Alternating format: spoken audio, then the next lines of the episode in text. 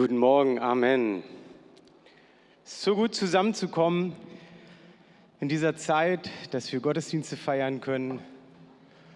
Und ähm, als ich gefragt wurde, ob ich äh, predigen könnte, habe ich gedacht, naja, warum denn mal nicht wieder, ne? Ist doch immer gut, mal wieder zu predigen. Und dann ist mir aufgefallen, dass ich genau diesen Sonntag vor einem Jahr äh, gepredigt habe. Und zwar war das die erste Lockdown-Predigt, wo wir äh, online gegangen sind, also nur noch online gegangen sind. Und dann dachte ich so, wow, schon wieder ein ganzes Jahr rum. Und dann habe ich mich gefragt, was ist so in dem letzten Jahr alles so passiert und ihr wisst ja selber, was alles so passiert ist. Und dann haben, hat mich viel beschäftigt in der Zeit, auch wie wir mit den Zeiten umgehen, äh, wie, wie wir als Christen zusammenstehen oder nicht zusammenstehen, je nachdem. Und deswegen habe ich die Predigt so genannt, ein Jahr der Verführung, Fragezeichen. Weil das habe ich mich selber persönlich gefragt. Vielleicht könnt ihr euch erinnern, was ich gesagt habe oder auch äh, gefragt habe. Ich habe zum Beispiel davon gewarnt, was im Leib Christi passieren kann, wenn wir den Fokus verlieren in dieser Zeit. Ich sprach davon, dass durch verschiedene Meinungen Spaltungen entstehen können oder kommen werden.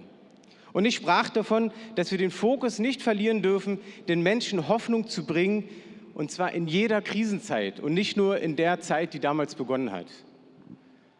Weil wir als Christen haben eine Hoffnung, die nicht erklärbar ist mit Wissenschaft, die nicht erklärbar ist mit Verstand, sondern die beruht auf Glauben.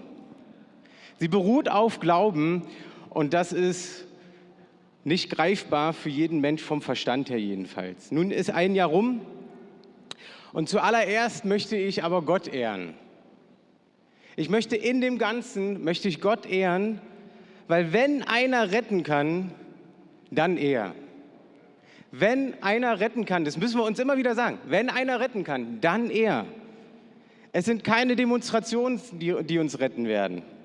Es ist kein Widerstand, der uns retten wird.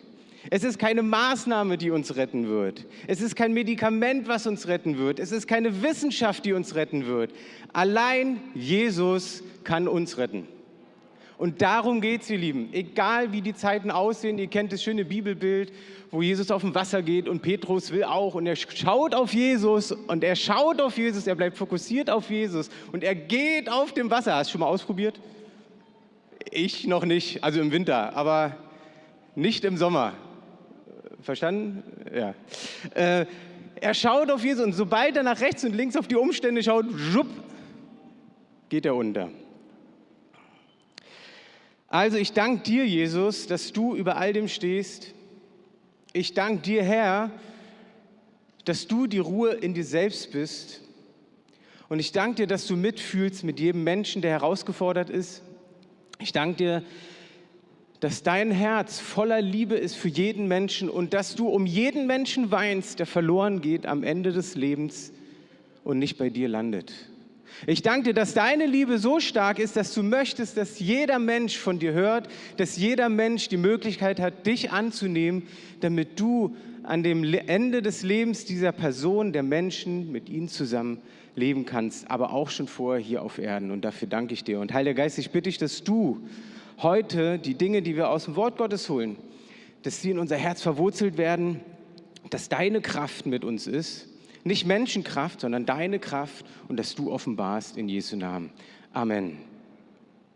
Ich habe mich also mit dem Thema ein bisschen beschäftigt und habe mir mal so ein paar grobe Zahlen aufgeschrieben. Bitte, äh, ich habe es nicht wissenschaftlich, historisch, alles komplett. Ich glaube, da würde die ganze Folie nicht reichen. Aber ich habe euch mal aufgeschrieben, wo wir sowas wie Spaltung auch schon mal erlebt haben. Und zwar einmal vor über 2000 Jahren, als nämlich Jesus kam und Jesus Dinge getan hat, die andere Menschen nicht so gut fanden und viele andere Menschen fanden sie gut. Und schon hat es so wie zwei Lager und es, die Zeiten, die können wir uns gar nicht vorstellen, wie damals die ersten Christen unterwegs waren. Dann vor ungefähr 500 Jahren, vor über 500 Jahren, kam eine nächste große Spaltung und diese Spaltung war, weil Martin Luther die Bibel übersetzt hat und die äh, 95, 99, 95 Thesen äh, an, die, an die Kirche geklopft hat und gesagt hat, allein durch Gnade und durch Glaube sind wir gerettet. Und auch hier gab es verschiedene Lager, die mit den Sachen nicht zurechtkamen, den Sachen nicht zurechtkamen und so weiter. Dann, vor etwas mehr als über 100 Jahren, haben wir eine Spaltung erlebt in der Hinsicht, dass ähm, das, was die pfingstcharismatischen Christen erlebt haben mit dem Heiligen Geist, mit Sprachengebet und die Geistesgaben, dass das von einigen Denominationen aberkannt wurde und gesagt wurde, es ist nicht vom Himmel, sondern es ist unten äh, vom Teufel. Das haben sie sogar unterschrieben und da war wieder eine große Spaltung. Über, innerhalb dieser 100 Jahre ist das Geniale, dass Gott es wieder geändert hat. Es gab sogar eine Gegenerklärung. Ähm, das heißt, äh, auch die pfingstcharismatische Bewegung wird anerkannt als Christen, die zum Leib Christi dazugehören. Und das ist auch gut. Und trotzdem darf ich euch sagen, ich habe es euch ja immer wieder erzählt, dass ich in den letzten paar Jahren viel in Deutschland rumgereist bin, in vielen Allianzen saß, mit vielen Denominationen zusammensaß, auch mit den Denominationen, die damals vor über 100 Jahren diese Berliner Erklärung äh, mit unterschrieben haben. Und du merktest, hey, es ist ein Zusammenwachsen im gesamten Leib Christi unter den Denominationen. Die, die sich vielleicht mal eher bekriegt haben, die wachsen zusammen und sagen, wir sind der Leib Christi, weil wir Reich Gottes bauen wollen. Klar, man merkte manchmal noch so ein, zwei Kommentare von Leuten äh, gegenüber pfingstcharismatischen Sachen. Also das habe ich schon noch ein bisschen mitgespürt, aber genauso habe ich gemerkt, wie die Dinge immer weiter zusammengewachsen sind. Und soll ich euch mal was sagen? Dem Teufel hat es nicht gefallen. Dem hat es nicht gefallen, dass der Leib Christi so immer mehr zusammengewachsen ist. Das Krasse war, dass gerade im Thema Mission die Denominationen immer mehr zusammengewachsen sind. Weil sie verstanden haben, dass es nicht darum geht, dass wir unsere Theologie zusammen gleich haben müssen.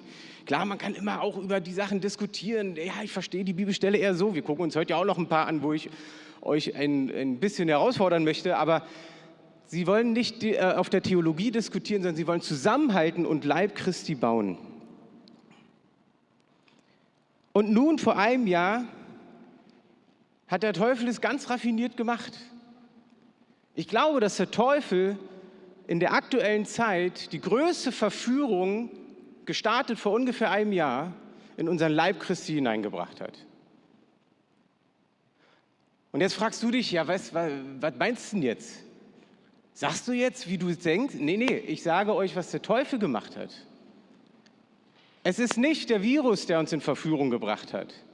Es sind nicht irgendwelche Menschen, die irgendwie versuchen, irgendetwas zu tun, sondern es ist der Teufel, der nämlich angefangen hat, uns zu verführen als Leib Christi, dass wir sogar Spaltung in Gemeinden haben. Wegen verschiedenen Meinungen über die aktuelle Situation. Wir haben Spaltung jetzt nicht mehr zwischen den Denominationen, sondern in den Denominationen weil die verschiedenen Meinungen da sind und sie nicht akzeptiert werden können, dass man verschiedene Meinungen hat. Dann haben wir Spaltung unter Leitern, unter christlichen Leitern, die vorher zusammen Reich Gottes gebaut haben, weil sie verschiedene Meinungen haben.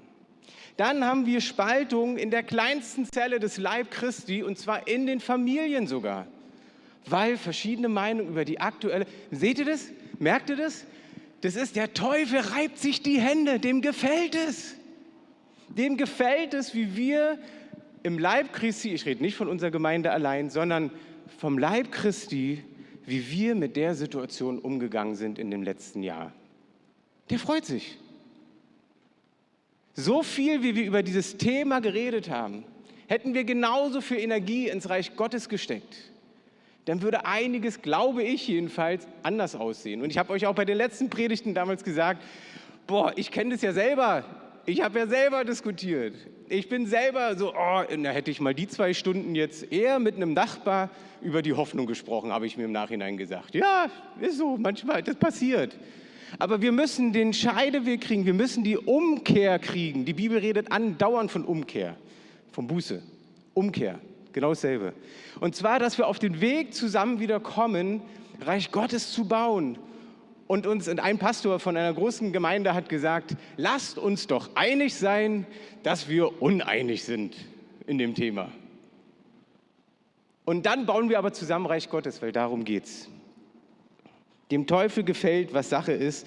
Und wir sind ja so, dass wir auch gerne Recht haben wollen, ne?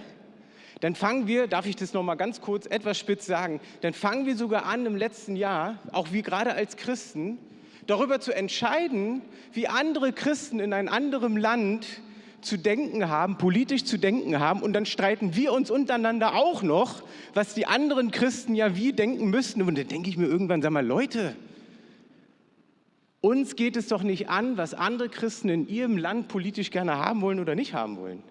Auch hier, der Teufel hat sich gefreut hat sich ein bisschen abgeebbt so mit der Corona-Lage im, im, Sommer, aber dann ging es voll los, geht um die politische Lage in Amerika. Dann nehmen wir halt das nächste, worüber wir diskutieren. Und die Lieben, der Teufel, der arbeitet so. Der ist ganz raffiniert, das habt ihr vielleicht schon mal mitgekriegt. Ich habe euch mal eine der ersten Bibelstellen mitgebracht, die es in der Bibel gibt. Und zwar 1. Mose 3, 1 bis 6.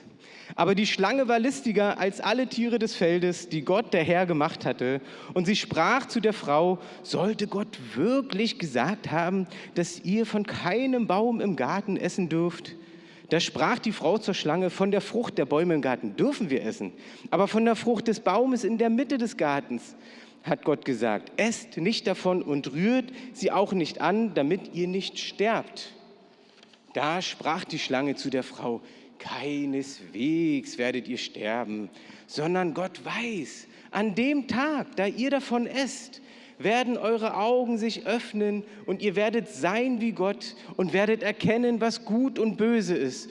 Und die Frau sah, dass von dem Baum gut zu essen wäre und dass er eine Lust für die Augen und eine Bege ein begehrenswerter Baum wäre, weil er weise macht. Und sie nahm von seiner Frucht und aß und sie gab davon auch ihrem Mann, der bei ihr war, und er aß. Also ich habe es jetzt ja extra so ein bisschen so äh, betont. Ne? Und was sehen wir dabei? Dass der Teufel, der ist so ganz raffiniert, der kommt so gesäuselt, der kommt so hinten rum und verdreht die Dinge, damit du sie dann anders verstehst und abgelenkt wirst von dem, was Gott dir eigentlich gesagt hat. Und wenn jetzt die Männer sagen, naja, siehst du, habe ich ja gewusst, die Eva, ne? also die Frauen und so weiter. Soll ich mal was sagen, Männer? Da steht, dass der Mann bei ihr war. Er war bei ihr. Er stand bei ihr. Als die Schlange kam und rumgesäuselt hat, stand er bei ihr. Ich weiß nicht, ob Adam dabei irgendwo bei Facebook rumgetwittert hat oder sowas. Der hätte doch genauso was sagen können, sagen können, nein, Eva, komm, wir bleiben bei Gott. Also bitte schiebt es jetzt nicht allein auf die Frau, ja? Wir Menschen sind so, wir lassen uns, und zwar umgarnen von teuflischen Dingen, und lass uns ablenken von Gottes Wahrheit. Und so macht der Teufel das. Weißt du, es ist so, dass er ja auch Dinge sagt, die wir uns gar nicht vorstellen könnten. Menschen würden sowas doch niemals tun. Nein, das ist alles nicht so schlimm. Mach es einfach, ist doch in Ordnung. Also es gibt ja Themen, die in die Gesellschaft schon reingehören, die ganz normal sind. Ob das Pornografie ist, was eines der schlimmsten Dinge ist, was mit Frauen dort gemacht wird, ja, oder ob das Abtreibung ist. Es sind alles Themen, es gibt noch viel mehr, es war jetzt nur mal ein, zwei Stichworte, die dann so, na, das gehört halt dazu. Und dann geht es ja immer um die Verantwortung der einzelnen Person. Und der Teufel nutzt Dinge, die dein Herz triggern, damit du auch ja verunsichert wirst und dich leiten und ziehen lässt. Das ist raffiniert. Und auch sogar Werbung nutzt es. Ja, jetzt, jetzt denkst du, wie, Werbung ist teuflisch? Das will ich jetzt nicht sagen, sondern du siehst an der Technik von der Werbung eigentlich, wie man Menschen beeinflussen kann. Und darf ich dir mal ganz kurz, ich lese ja gerne immer mal aus Wikipedia vor, habt ihr ja vielleicht schon mal mitgekriegt, das Wort Verführung oder Verführen. Verführen bedeutet, jemanden gewaltlos so zu manipulieren, dass er etwas tut, was er eigentlich nicht wollte oder sollte. Und ein bisschen weiter unten steht, mittels bestimmter Techniken können Menschen mit Dingen von Dingen oder Vorstellungen, zumindest zeitweise, begeistert werden, die für sie weder gut noch objektiv nachvollziehbar sind. Und genau das macht der Teufel, ihr Lieben. Wir eigentlich wissen, eigentlich wollen wir das gar nicht. Wir wollen gar nicht auf den Teufel reinfallen. Aber er kriegt es hin, dass wir das, obwohl es nicht gut ist, wir das sogar wissen, naja, so irgendwie toll ist es ja trotzdem. Und ja, man muss sich doch auch mal austauschen. Na klar, aber wenn es ins Extreme geht und Spaltung hervorbringt, dann ist es nichts Gesundes. Dann ist es nichts Gesundes und dann macht es kaputt. Bei der Werbung siehst du zum Beispiel, ja, also ich glaube, sie dürfen es nicht mehr sagen, aber die Kinderschokolade, oh, kennt ihr die Kinder, oh, darf ich überhaupt Werbung machen jetzt hier? Also diese Schokolade, wo Kinder draufsteht, nee, warte, ist auch genauso Werbung. Äh, ihr versteht, was ich meine. Die haben früher gesagt, mit dem Extraschuss Milch, mit dem Extraschuss Milch, mit dem Extraschuss Milch. Und dein Kopf macht, die Schokolade muss gesund sein. Da ist ein extra Schuss Milch drin. So, und, und genauso läuft es mit dem Teufel. Ja, der, der, der sagt dir Sachen und du denkst so, ja, stimmt. Gott hat es doch gar nicht so direkt gesagt. Der hat es doch wahrscheinlich anders gemeint. Und statt wir ins Wort Gottes gucken, um zu prüfen, was er wirklich gesagt hat, lassen wir uns von diesen Dingen leiten. Merkt ihr das, ja? Oder der Marlboro-Man. Wer kennt noch den Marlboro-Man? Du, der ist schon lange tot. Soll ich dir sagen, woran er gestorben ist? An Lungenkrebs. Wegen Rauchen. Der hat auf dem Sterbebett hat er gewarnt vor Zigaretten. Aber du sahst, ich weiß noch im Kino, ey, wenn dieser Mann durch die Prärie, Sonnenuntergang und ich dachte so, wow, der muss ein glücklicher Mann sein. Und der Kopf sagt, es liegt an den Zigaretten. Ja? So, also ihr merkt, es sind so Dinge. Äh, und je öfter etwas wiederholt wird, ganz spannend, je öfter etwas wiederholt wird, egal ob du es für richtig hältst oder nicht, fängt dein Unterbewusstsein an, das zu glauben. Und genauso ist es äh, in der Werbung auch. Und genauso nutzt der Teufel das auch. Zum Positiven aber auch. Wir sagen ja immer wieder, lest in der Bibel, bete mit Gott, immer wieder, lies in der Bibel, lies in der Bibel, lies in der Bibel. Ja, weil es einem wirklich was Gutes ist. Aber der Teufel benutzt immer das Gute, um das zu pervertieren, um dann wiederum äh, schlechte Dinge mit reinzunehmen. Wir wollen selber Gut und Böse verstehen. Und deswegen machen wir uns auf und versuchen uns dort mit hineinzunehmen. Okay, ich, ich gehe mal weiter, sonst, sonst, schaffen wir das heute alles nicht. Ähm, der Paulus und Timotheus waren ja sehr enge Freunde. Der Paulus hat den Timotheus richtig an die Hand genommen, war ein junger Leiter der Timotheus. Und er hat Timotheus nach Ephesus gesetzt, in eine Gemeinde, die Paulus gegründet hat. Und Timotheus sollte diese Gemeinde dort führen und leiten. Und er gab ihm viele, viele gute Tipps. Ich sage euch ja immer, es ist gut, mal den Brief oder den Brief zu lesen. Es ist eh gut, jeden Brief zu lesen. Aber der Timotheusbrief, gerade in der aktuellen Zeit, das ist der Knaller, wirklich. Er, er sagt ihnen und warnt ihn vor bestimmten Dingen. Und äh, wie könnten wir denn jetzt Verführung erkennen? Ich meine, auch das ist ein, allein das ist ein großes Thema, man könnte eine Predigt darüber halten. Ich möchte euch einfach eine Bibelstelle vorlesen, die aber äh, leider auch relativ lang ist. Aber ich denke, auch das müssen wir äh, uns einfach mal angucken. Und zwar ist es im 2. Timotheus 3, 1 bis 13. Der geistliche Niedergang in den letzten Tagen. Das aber sollst du wissen, dass in den letzten Tagen schlimme Zeiten eintreten werden, denn die Menschen werden sich selbst lieben, geldgierig sein, prahlerisch, überheblich, lästerer, den Eltern ungehorsam, undankbar, unheilig, lieblos, unversöhnlich, das hört ja gar nicht mehr auf, verleugnerisch, unbeherrscht, gewalttätig, dem Guten ein Feind, Verräter, leichtsinnig, aufgeblasen, sie lieben das Vergnügen mehr als Gott. Wow, das ist mal eine Liste, oder? Das ist mal eine Liste. Ihr Lieben, wenn es in die Richtung geht, wenn du solche Dinge erlebst und ganz besonders, wenn es um geldgierig geht, wenn es darum geht, Geld, Geld, Geld, Geld zu machen, wenn es darum geht, Macht, Macht, Macht, Macht zu machen. Spätestens dann hört auf Gott, seid besonnen, habt keine Angst. Die Bibel sagt, wir haben keine Geist der Angst oder der Furcht, sondern der Liebe, der Kraft und der Besonnenheit. Hey, wir müssen als Christen besonnen agieren. Wir müssen uns Zeit nehmen, Gottes Stimme zu hören, gerade in heißen Zeiten, gerade wenn sowas auf dich zukommt. Und dann ein bisschen weiter unten steht noch, Böse Menschen aber und Betrüger werden es immer schlimmer treiben, indem sie, und jetzt kommt's, indem sie verführen und sich verführen lassen. Also hier, wir haben wieder Thema Verführung, Verführung, Verführung immer, immer wieder. Und Paulus warnt davor, lass dich nicht verführen, sondern bleib an dem Wort, predige zur Zeit und Unzeit. Und er sagt dort nicht, dass du die ganze Zeit gehört voll dazu, zu evangelisieren, Menschen von der Hoffnung zu erzählen. Aber in dem Kontext sagt er, dass wir an der Wahrheit des Wortes Gottes bleiben sollen. Wir sollen ermahnen, wir sollen Dinge zurechtrücken, wir sollen Klarheit und Wahrheit bringen in den Leib Christi. Und es ist unsere Aufgabe mit, ja, die Leiter auch, aber du selber auch, du bist für dich selber mit verantwortlich. Und dann in 1 Timotheus 2, 1 bis 4 und dann haben wir schon alle Bibelstellen für heute. Aber diese Bibelstelle, da musst du deine Ohren jetzt spitzen. Bitte wirklich. Weil, ihr wisst ja, ich sage gerne, prüf es selber nochmal nach. Aber weil mich diese Themen so beschäftigen, habe ich das gelesen, gelesen, gelesen, gelesen. Übrigens, dann habe ich es nochmal gelesen, auch in anderen Übersetzungen und ein bisschen dahinter geforscht und so weiter und so fort. Und ich möchte es euch vorlesen. So ermahne ich nun, dass man von vor allen Dingen Bitten, Gebete, Fürbitten und Danksagung darbringe für alle Menschen,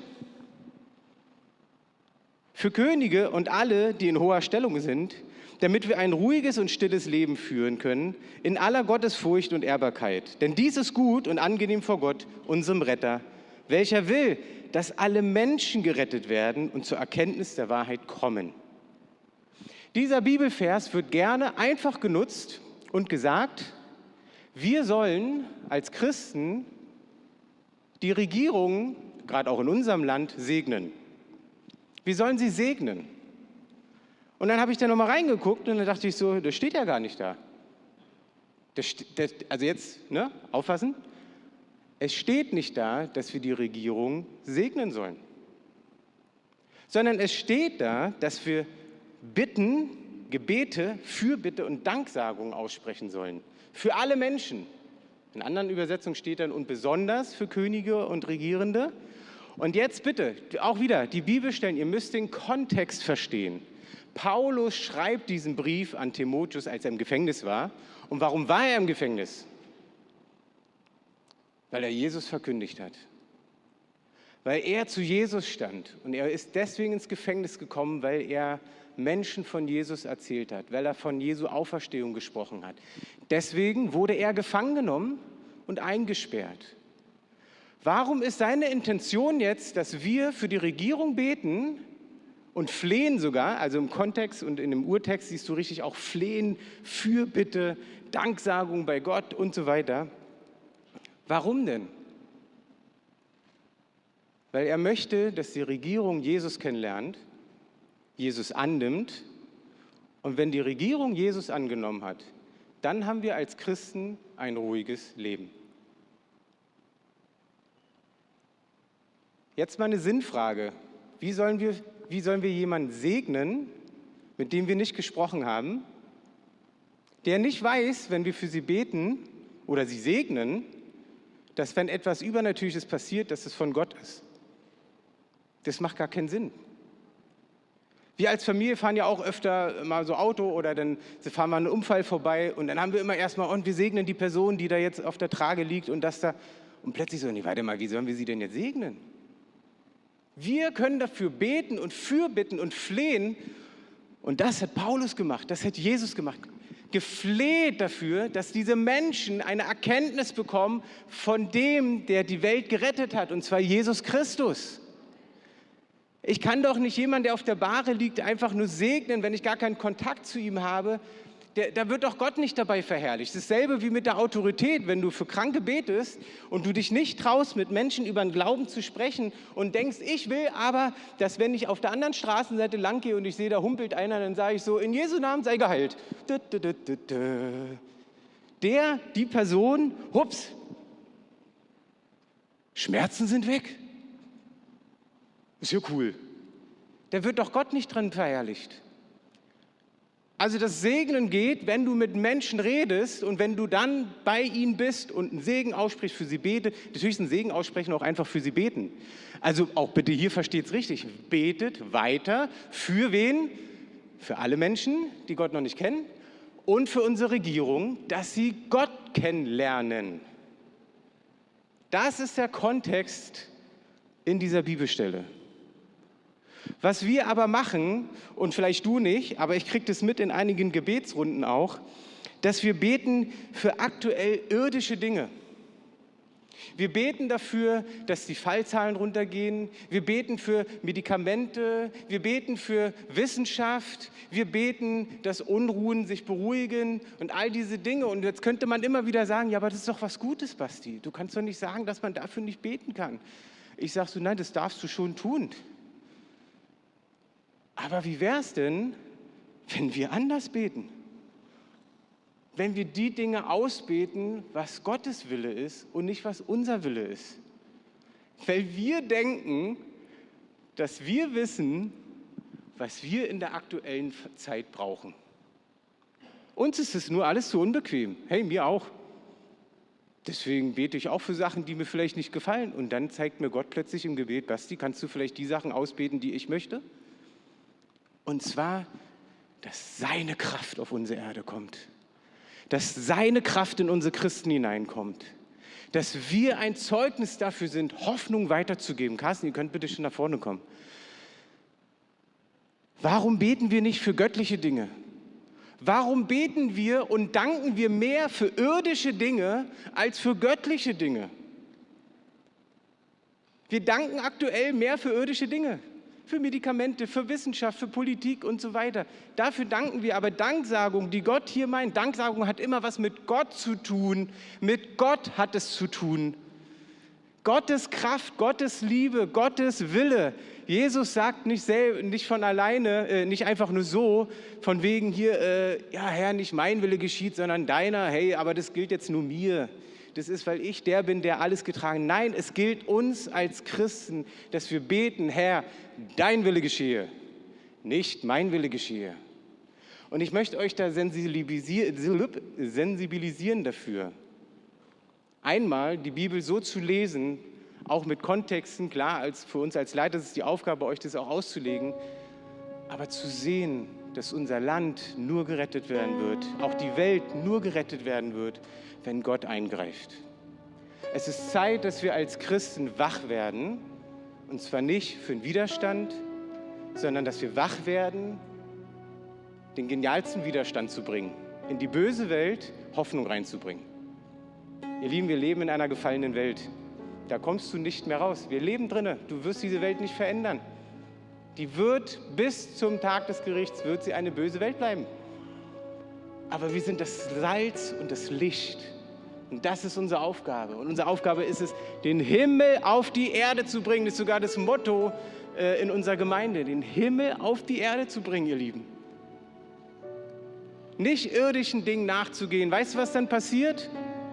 Das lenkt uns ab von Gott. Und dann danken wir mehr irdischen Dingen, als dass wir Gott danken. Merkt ihr diese Spannung? Lasst uns zusammen aufstehen, lasst uns zusammen beten.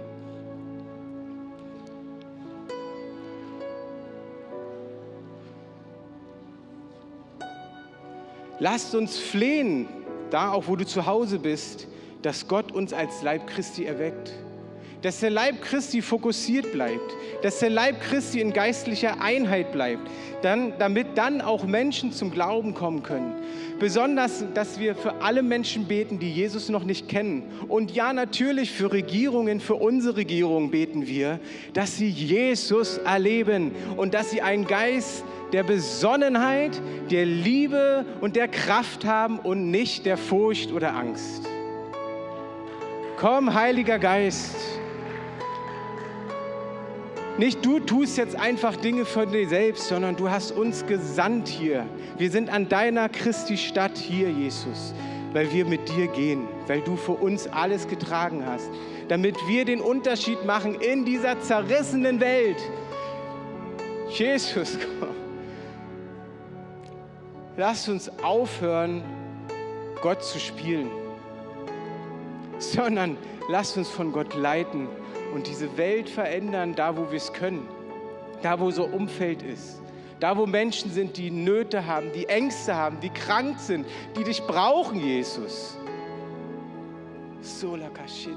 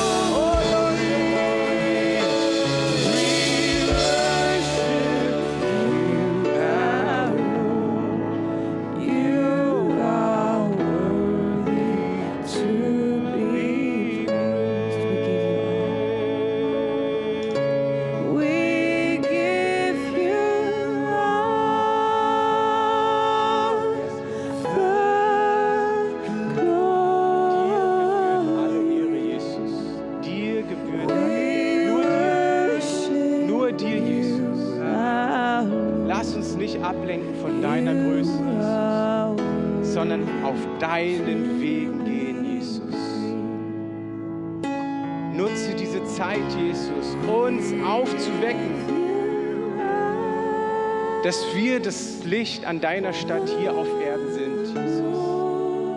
Dass wir Hoffnung bringen da, wo Nöte sind. Und Teufel, zieh dich warm an. Wir als Gemeinde sind bereit, Reich Gottes zu bauen. Wir sind bereit, Reich Gottes zu bauen und uns nicht auf dich, auf deine Lügen einzulassen. Wir stehen zusammen im Geiste, damit die Menschheit erkennt, dass Jesus der Retter ist, der aus dem Himmel gesandt ist, gestorben ist für unsere Schuld und auferstanden ist und den Weg zu Gott wieder frei gemacht hat. Das ist das Zentrum und nichts anderes, Jesus. Und dafür danke ich dir in Jesu Namen. Ich bete, dass hier alle, die hier sind und auch am Livestream sind, Herr, dass du sie befähigst, diese Wege zu gehen mit dir, Herr. Und wenn du hier bist oder am Livestream bist und du hast zum ersten Mal gehört, dass Jesus die Antwort ist auf all die Dinge, die wir erleben, und du hast dich noch nicht entschieden, mit Gott leben zu wollen, dann ist vielleicht gerade heute die Zeit, wo du sagst, ich möchte diesen Jesus annehmen, der mich wieder mit Gott verbindet, weil er all meine Schuld getragen hat und damit gestorben ist und wieder auferstanden ist, den Tod besiegt hat und du am Ende des Lebens bei Gott sein wirst, aber in dieser Zeit jetzt hier schon mit Gott leben möchtest. Dann ruf ihn an und sage, Jesus, komm in mein Leben und vergib mir meine Schuld, dass ich bis jetzt ohne dich gelebt habe. Komm in mein Leben. Und ich möchte dir nachfolgen mein Leben lang, egal was es kostet. Amen. Amen. Amen.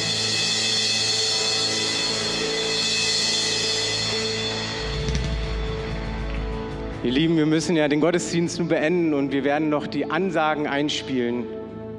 Und bleibt dran, nehmt das Wort Gottes, lest und betet und gibt es anderen Menschen. Amen.